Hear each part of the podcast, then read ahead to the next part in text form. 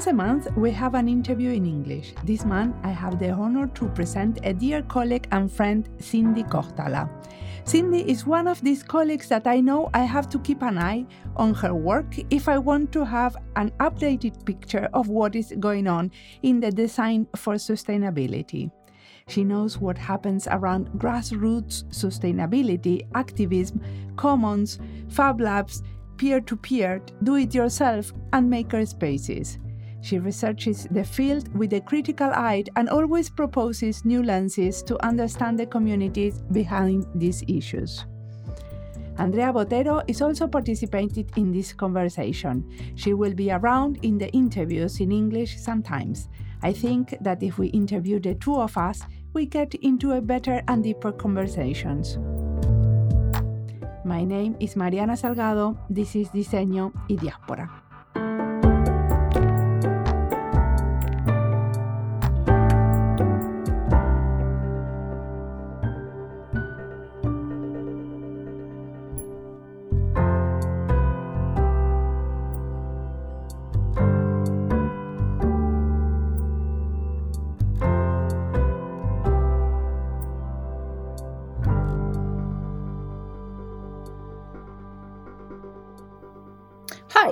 So, my name is Cindy Kohtala.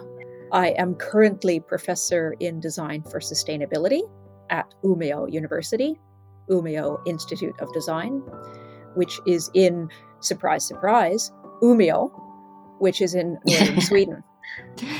Perfect. And um, what did you study when you studied?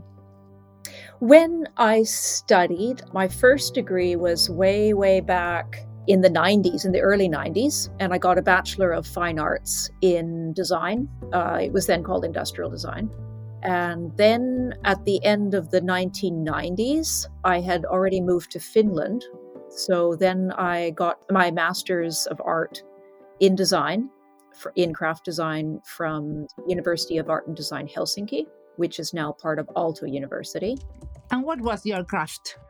I was making furniture. Uh, I was especially a lot interested in that's when my eco thinking started. And for both kind of ecological interest and interest in creative processes, I was interested in me, myself, my own practice, but then also other people who make things from reused and recycled materials. For example, what are the creative aspects? What are the aesthetic aspects, the, the kind of material technical aspects. Um, and that is where I met Mariana Salgado and Andrea Botero for the first time. And then I went on on to do a doctorate. So I got my Doctor of Arts in Art and Design in 2016 from Aalto University from the Department of Design. I remember one very famous product of Cindy, which I still have one, is this very beautiful lamp, uh, which is made of, of uh, metal cans that Cindy transformed very nicely, that you could put a little tea candle holder. It's it's very simple, de- deceptively simple. You can recognize where it comes from, but it also looks very different from the can itself. Uh, I also have it in my balcony. yes, I love that. And I and I moved recently, and I still have a few boxes of them. So. These... I was making them at that time for, at, for the Christmas craft markets in Helsinki. And yes, yes, I like I like to explore that like metal as a material and playing with different shapes hmm. and mm. and I I had just come back from Africa also so I was um, doing this lovely cultural appropriation of making kind of an African hut because I was inspired by a lot of craft work in other countries where they where they also um, reuse and reclaim materials. Hmm. So it was a but I project. still think that that one talks uh, shows very nicely some of your interests being such a simple such a simple object. There's a lot of, of of the things that motivate your work in that one. That's very true. Yeah i'd never thought of that before. So and uh, what what was the research you have done for your doctorate? Because i remember that you have been very interested in fab labs. Can you tell us about that? I certainly can. I can also start off by saying that after finishing my master's, I was doing quite a number of different types of things you know as as young designers need to do to kind of make money. I was uh, teaching english and i was proofreading texts and copywriting doing small design jobs and design research jobs. And then i also and of course part-time teaching and doing project work at the design school. But what a number of us did in the late 90s uh, we started to network and get to know each other and we founded a nonprofit association called O2 Finland, which was connected to a large international network of designers who were working with sustainability called O2 Global. So we founded that and we ran that for a number of years. It still exists on paper, but it's the members kind of moved on to do different things and became very busy. So it's very it's been inactive for a few and years. What were you doing? There were two main things. One was to get sustainability more strongly in the curriculum in the design department at Aalto University at that time, um, or it was called University of Art and Design Helsinki. And Tina Laurila was especially strong in doing that. And then the second thing we wanted to do was exhibitions. So we bought an urban greenhouse that was temporary it was made out of old windows that were taken from the Winter Garden, the city's Winter Garden. And that itself had been a cultural project built by women the year before in the year 2000. And it was meant to be temporary only for the year 2000 for Helsinki Cultural, cultural Capital Year. Um, but it still existed. It was then sold to a light festival that puts on and then put on these lovely light festivals all over Helsinki during the dark night winter nights. And then when it became available again in the spring of 2001, then O2 Finland got a grant and so we bought the greenhouse.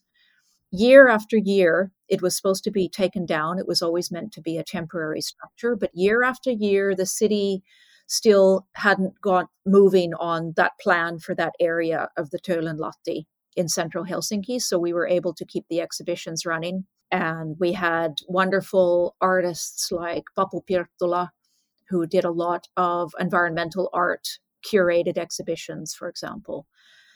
And that also got me continued along the road of kind of DIY and people power, people who are not trained designers but still doing design and making things and and I started then getting interested in hacking and DIY technology as well. And that is when I, I started to learn about Fab Labs at the end of the 2000s.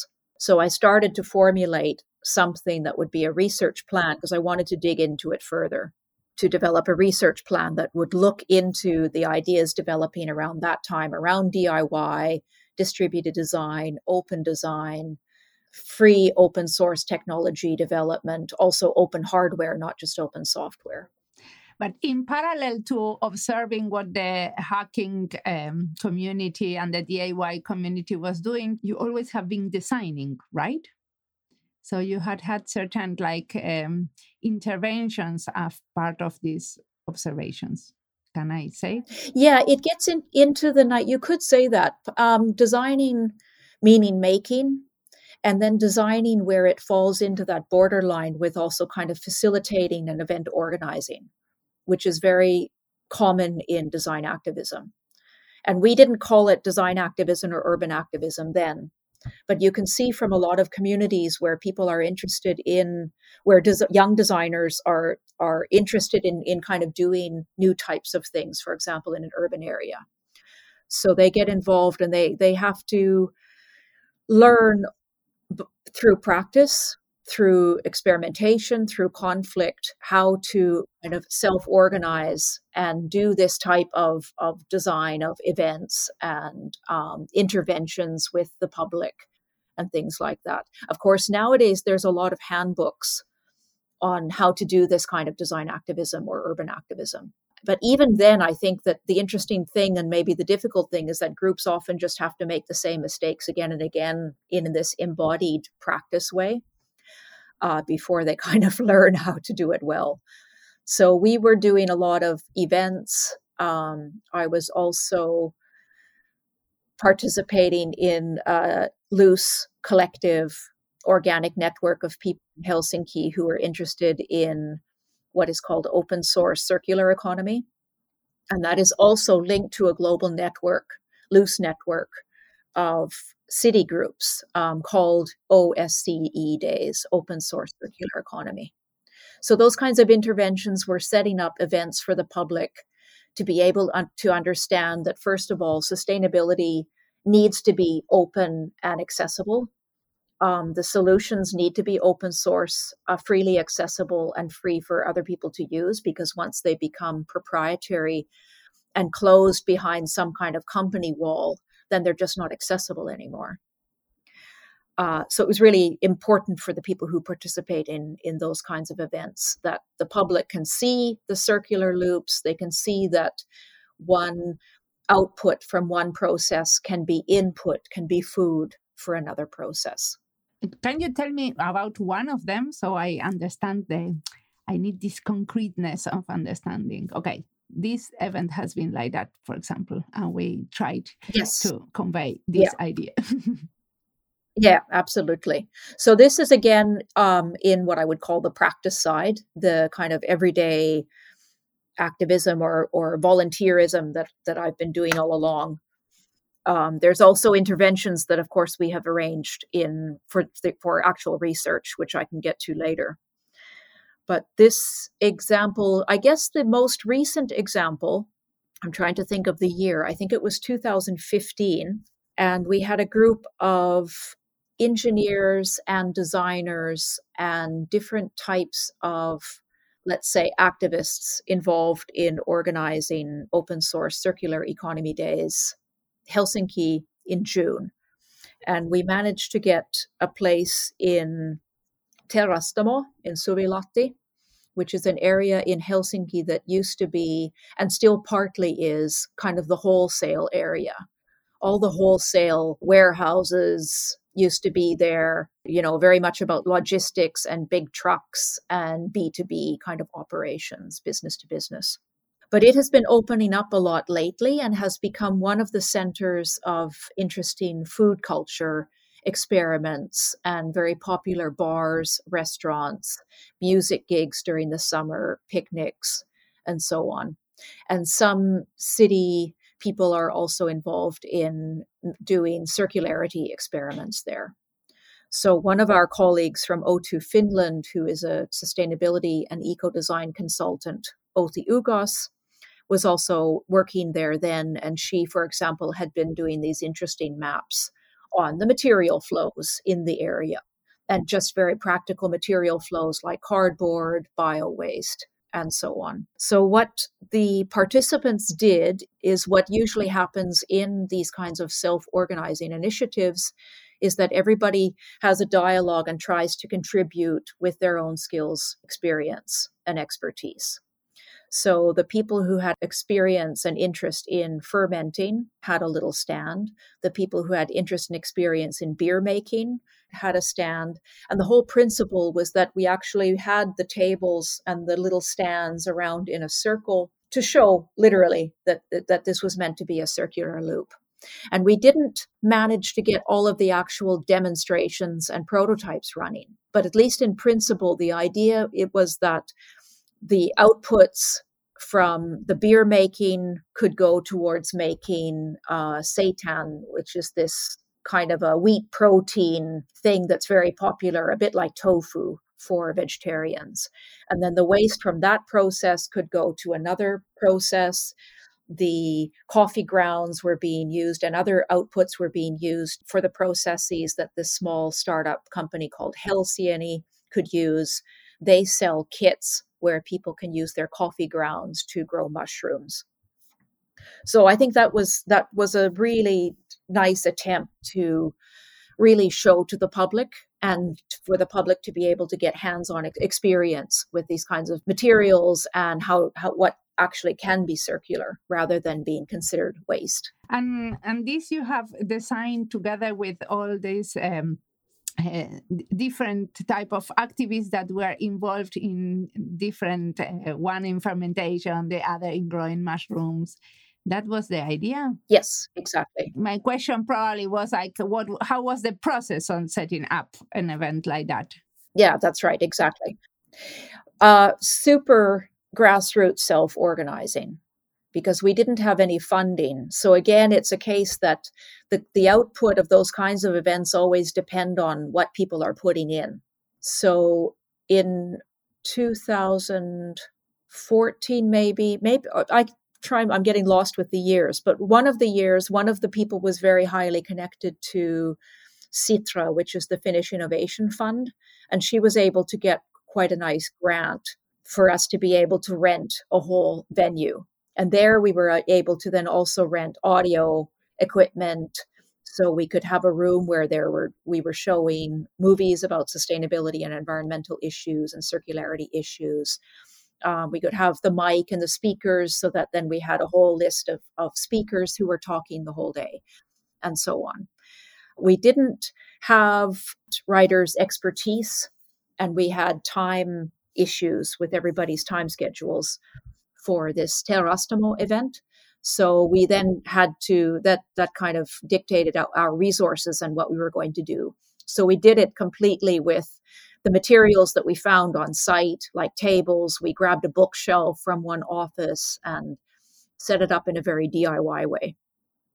So it, it, it can be it, it can be kind of an interesting way to work because you the quality of the product isn't going to be like the same kind of thing when you hire an event organizer and then you have you know like sparkly equipment and very well branded well presented event where communications are also very very branded and, and very well uh, communicated.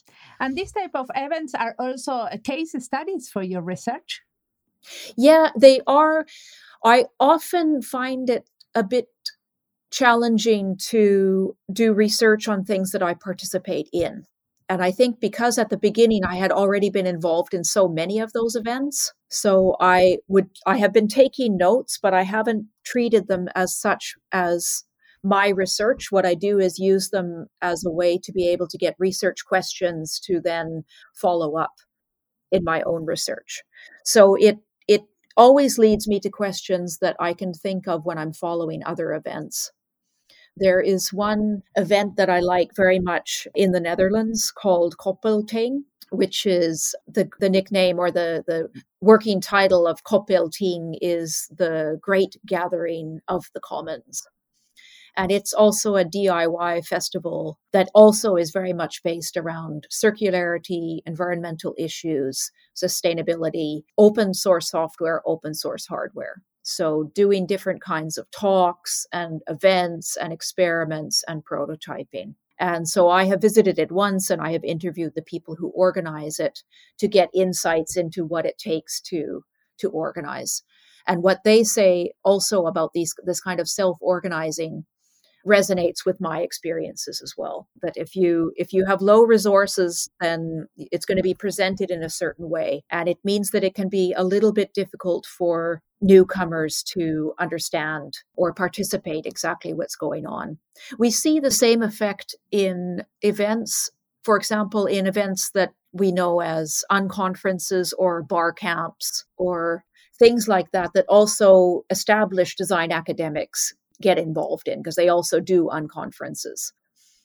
And this is the kind of thing where the program is built by the participants so that when you show up, there's a schedule, and then you list what you want your event to be and where it's going to be. An organization, an arts organization that we all know in Helsinki very well is Pixelache, and they are really well known for running these kinds of events and a lot a big they do hire speakers and so on to draw people in but a big part of it is this kind of unconference type where people set their own topics and their own workshops, and then you can sign up for them. And for the general public, for for a certain type of mainstream, because it's quite an unusual way to do things, it's not always so understandable. So this is a little bit of the risk and the tension that that you get the people who understand this kind of activist way of working and you don't necessarily attract the, the public that you want to. And what are you interested nowadays? Let's change the subject or just trace the link to the following one because you yes, told me exactly. about what you were doing for your uh, for your doctorate research and um, any concrete example. But now, what are your research interests? How they how they have moved? Yes, I would say that I'm still very, very interested in the themes that I started to be interested all the way back in the late 90s, which is about people engaged in material things which help them to learn about sustainability in their everyday life. So I'm calling it grassroots sustainability. And part of it is because I know that we're going to have greater potential for transformation. Uh, there's going to be bigger impact if we are trying to see changes at the system level. You know big industry changes regarding fossil fuel energy housing and so on. So it needs to be public it needs to be government it needs to be private sector corporations et cetera et cetera but also we can't see transformation unless we involve everyday people if everyday people just don't understand what sustainability is materially in an embodied way in their everyday life. They have less incentive to, to change. And, and how do we do it? Yeah, I would like my work to to complement the things that people are doing in transition design and, and design for transformation when they're trying to work at those larger scales.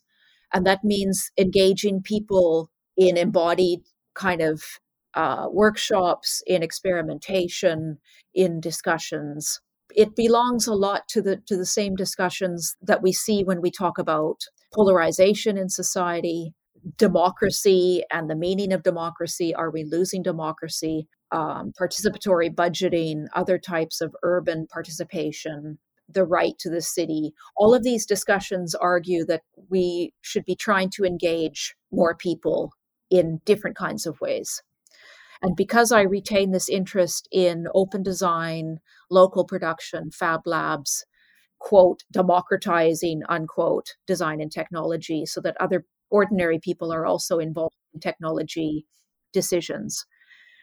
I think that the the local production side, fab labs, and open design tell us a lot about how people are being involved and participating more in different kinds of things. So they're a good signal and they're a good way to engage people in these in these discussions, but also in in actual change.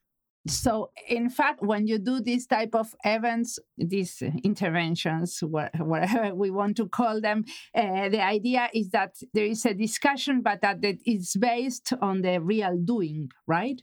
That people involved in doing fermentation and afterwards happens the discussion. Did I understood? Yeah, it yeah, exactly. Yeah. Of course discussion is good, but it it seems to be more effective if there's a more of an embodied uh, experience. And the embodied experience could be making food, could be what else? Yes, exactly. Um, there's also a line of thinking that is a bit more academic called critical making, which is a term coined by uh, Matt Ratto, uh, very science and technology studies kind of concept. And the idea there is that through different kinds of provocative electronics prototyping, the people engaged, whether they are researchers or researchers and, and quote unquote ordinary people, that, that we just develop a, a bit of a better understanding of technology. And the science and technology studies phrase would be that we understand that we shape technologies and technologies shape us. So, how can we actually use technology, not take for granted the design and technology and, and the corporate products that exist around us, but that we actually can be involved in building something better, but we can also learn how to be more critical, how to be critical of the technology that, that uh, companies are pushing onto us, how we can be critical also of uh, what cities are doing, how we can be critical of algorithms, machine learning, AI, these these big questions that a lot of people are are talking about now. What could be a critical making example? What type of prototypes were you doing around this concept? I this this is my future research program. So I have just been looking at what other people have been doing around critical making prototypes but there have been some some interesting projects that that go along the line of, um, for example, speculative design or provocations that might imitate the t- the Netflix series Black Mirror, for example, that might be a little bit dystopian, that give us a little bit of warnings. May may I also kind of uh, comment on this because I think that, in my opinion, a lot of your work and current work, and a concrete example of that is that you're also very interested because you're interested in processes and how people everyday people get organized to be able to actually do things themselves and understand these things. You have a lot of very interesting experiences in or experiments also in getting groups of people to organize and to write down the principles by which they organize themselves. For example, you had this Facebook group where you were having all these discussions about commons and things like that, and then and then you kind of drafted these these guidelines of how to participate, for example, in a social media discussion where we are doing this. It doesn't look very material, very concrete, but I think that, that it is because it is kind of like being very explicit about how we will do things together. That it, it is it, it is a particular kind of design, and it is it had you you you did it with a lot of people that were participating in the specific Facebook group, and that you were commenting, and you actually wrote the, the guidelines that you will commit to interact with each other. and I think that's that's, that's a super interesting thing that that kind of um, uh, also wraps a lot of, of these things. We we have to experience the things. We have to do it in group, but we can't just do it without thinking how we do it. Yes, exactly. Yeah, that it's it is one of the most interesting things and that's, as I said before, also the organizing of Happihuone, the urban greenhouse, also started my brain thinking of that, that it is the material ex- explorations and prototyping and the discussions that come out of that and the possible transformative experiences that come out of that. But the transformative experiences also come from this working together and trying to figure out what your process is. And that that facebook conflict that we had and then the process that we had to write the code of conduct was also really enlightening for me. And i realized that, that there actually is um, praxis research and and practice around exactly that. It's not it's codes of conduct um, guidelines rules for for different types of communities and spaces and safe spaces. There's a huge amount especially in even in the corporate world with companies that are developing agile software they also want to do things in a much more horizontal way where people are more empowered let's say quote unquote that have more agency quote unquote. So they also adopt different kinds of ways to organize and ways to make decisions and they have guidebooks and handbooks that in, that instruct on that. And they use processes like sociocracy 3.0 and things like that. So so andrea you are absolutely right. That's a very very interesting part of the of the process. But uh, how does it how does it relate this process as, and this like supporting these processes for you and the critical making? Um the the critical making i think we could loosely also use it to just talk about prototypes and and experiments where people get together and and just try out what sustainability is. Uh, what does it mean for them? What does it mean to recycle more? What does it mean to not buy new things? What does it mean for mobility and transport? And things like that. And so the critical making is like the prompt like the way to start the conversations, but then you also have design work in supporting and um, making these guidelines for the conversation to follow up. Did I understood? Yes, exactly. Yeah, there is a, a experimentation site on the campus of Aalto University in Espoo called Test Site, and it is an open organic place and community for students in the master's program in the design department uh, called Creative Sustainability.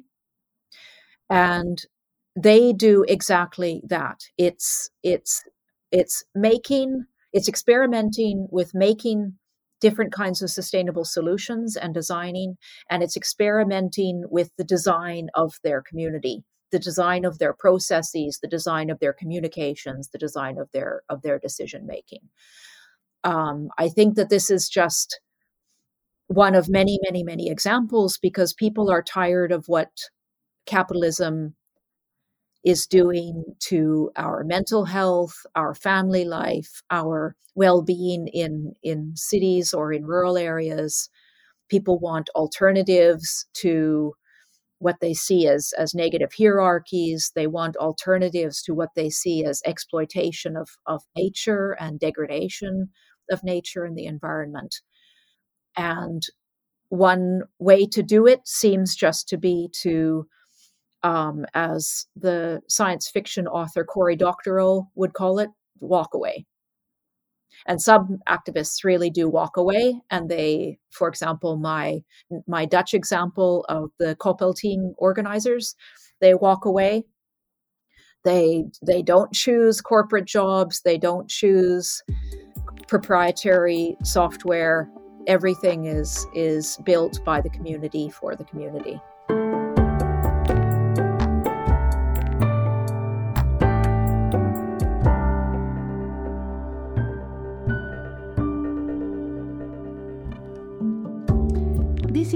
Is part of the list Diseño y Sostenibilidad, Fab Labs, Design and Activism, Canadá y Diseño, Finlandia y Diseño.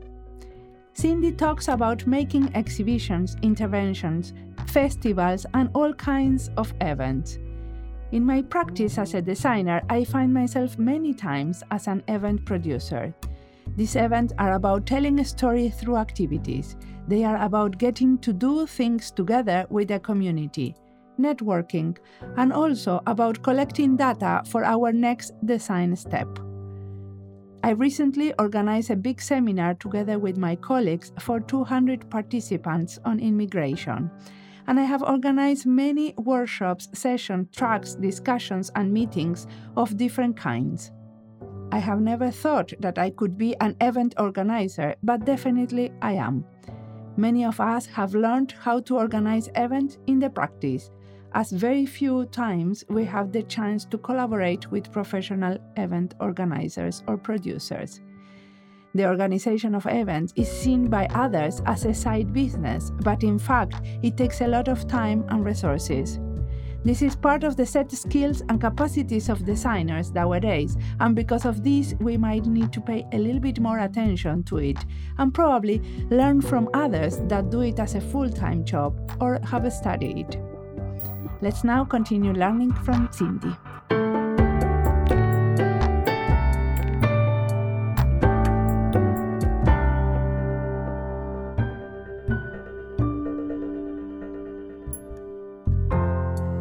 And how does all this uh, link to your teaching? Are you going? Are you planning in involving students in part of these experiments, or the, um, what are you planning? Yes. Well, this is this my new job. I only started in February, so it's very new to me, and I am only now in the autumn going to be st- starting to be introduced to the students but there has already been a mandate that one of the reasons why I was hired is is to boost um, sustainability knowledge generation and how to exercise sustainability knowledge in design in in the Umeå Institute of Design. So I think that it will be it will be quite clear how to do it. Um, how I was doing it in Aalto University, for example, was through teaching in courses or especially through mentoring and tutoring students' thesis projects, through evaluating thesis projects, through lecturing in different courses. So again, in in UID, I will be lecturing. I will be especially doing a lot of mentoring and tutoring of students. And I started to do that in the spring when the students started to get to know me, that they started to come to me with questions about how to handle the sustainability issues like uh, carbon capture solutions and also how to do co design in these kinds of contexts. Perfect. Uh, Andrea, do you want to ask something? Yeah, I was I was uh, uh, wondering um, if you see this relationship of, of for example, the, the Fab Lab or the kind of this a little bit more organized networks and the more the more less let's say less organized the people that are just learning to do things together.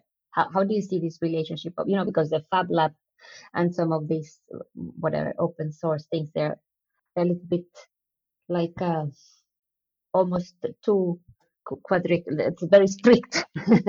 How, how do you how do you think think that plays in, in you know places like where mariana and i come from in parts of the world where where we organize different ah very good question. you know like in practical if if i'm a designer working in in in, in this other context uh, can i can i get people organized the same way? Yeah i will have two answers to that because this is very clear in my mind um, the first answer is that just talking about fab labs themselves fab labs are and, I, and I say fab lab with capital f capital l in the International Fab Lab Network, which was initiated by MIT um, and now is kind of overseen and facilitated by something out of Boston called the Fab Foundation.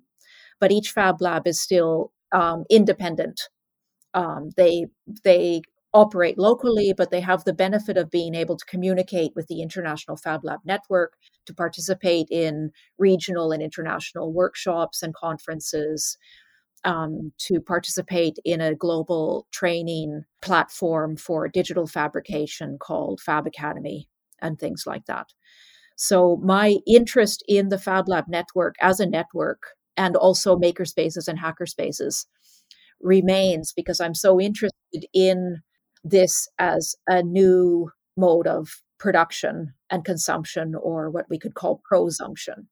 That there's a lot of promises there that okay yes fab labs promise that design and production are going to be localized. Ordinary people are going to be able to design and make their own things in fab labs.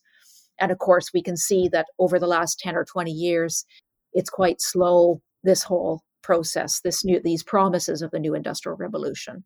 But i find it very fascinating still to see how it is playing out and how what that means also for design.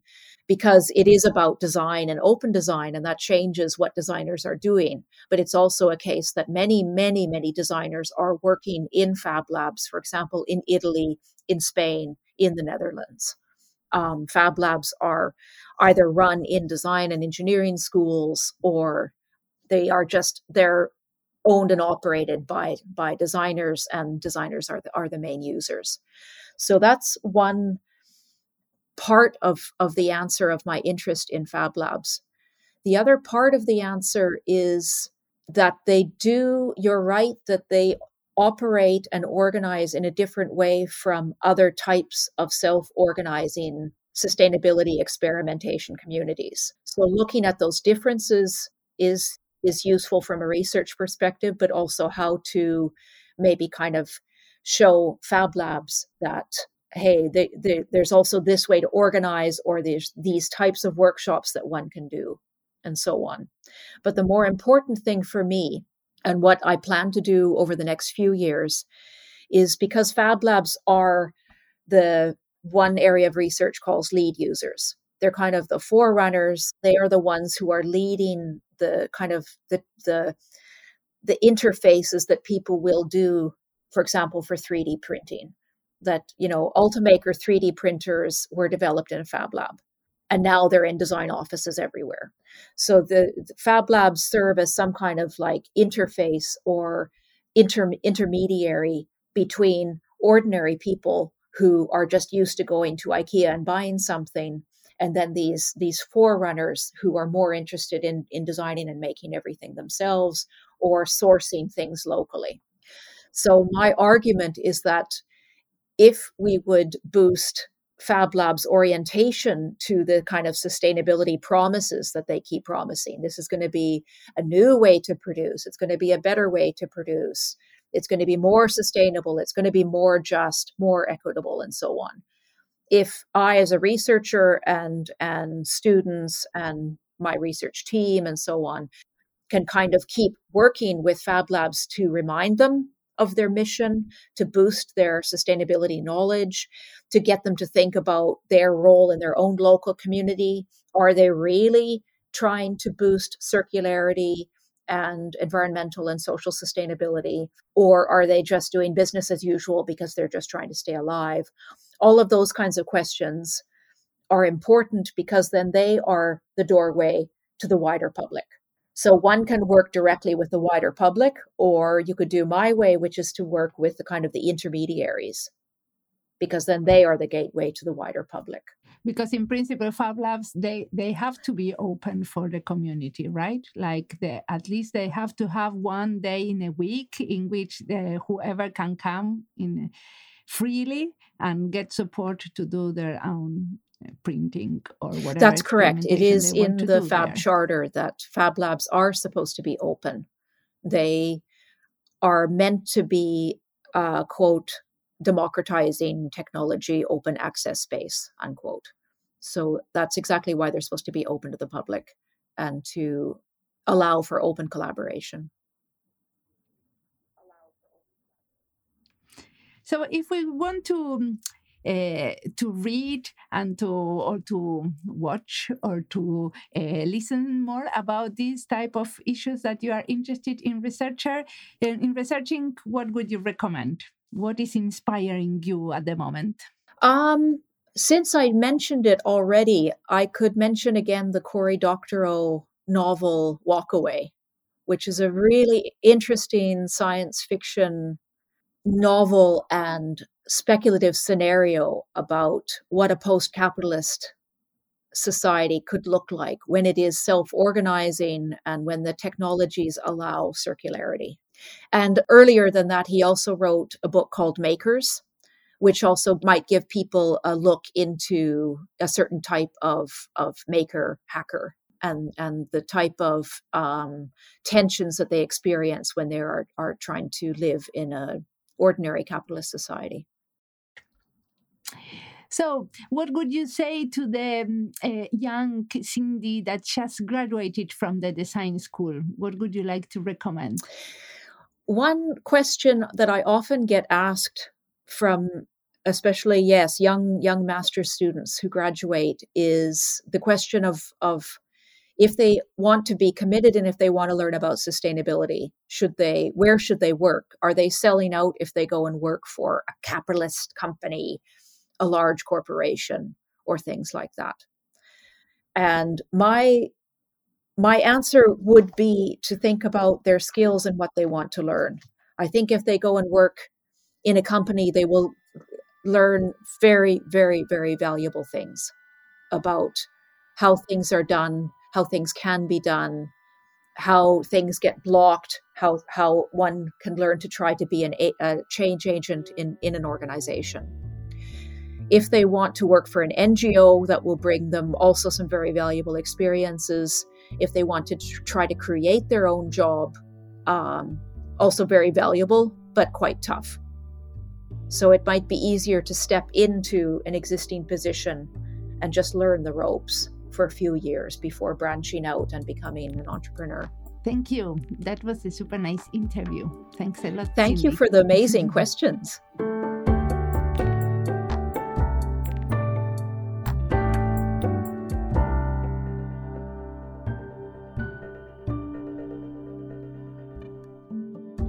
Cindy tells us how communities are finding resistant spaces to capitalistic forms of organization.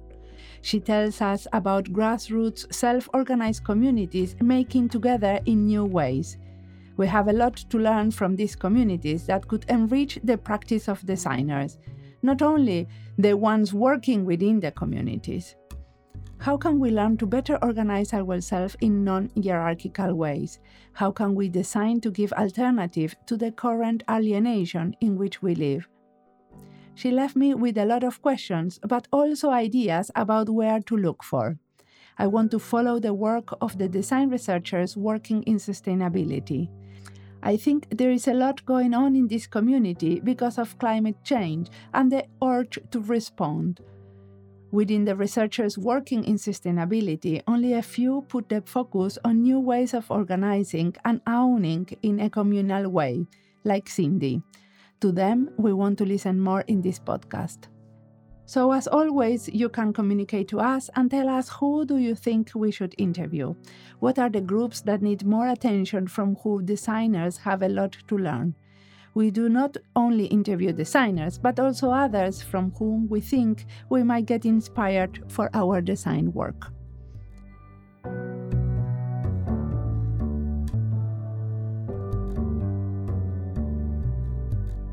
As always, the music of this podcast is by Antonio Zimmerman. Sound design is by Andy Fecci. This podcast is published with Creative Commons license with attributions. This is Diseño y Diáspora. You can follow us in our social media channels in YouTube, Instagram, or Twitter, or visit our website. Remember to recommend us and recommend our books. Let's listen the next one.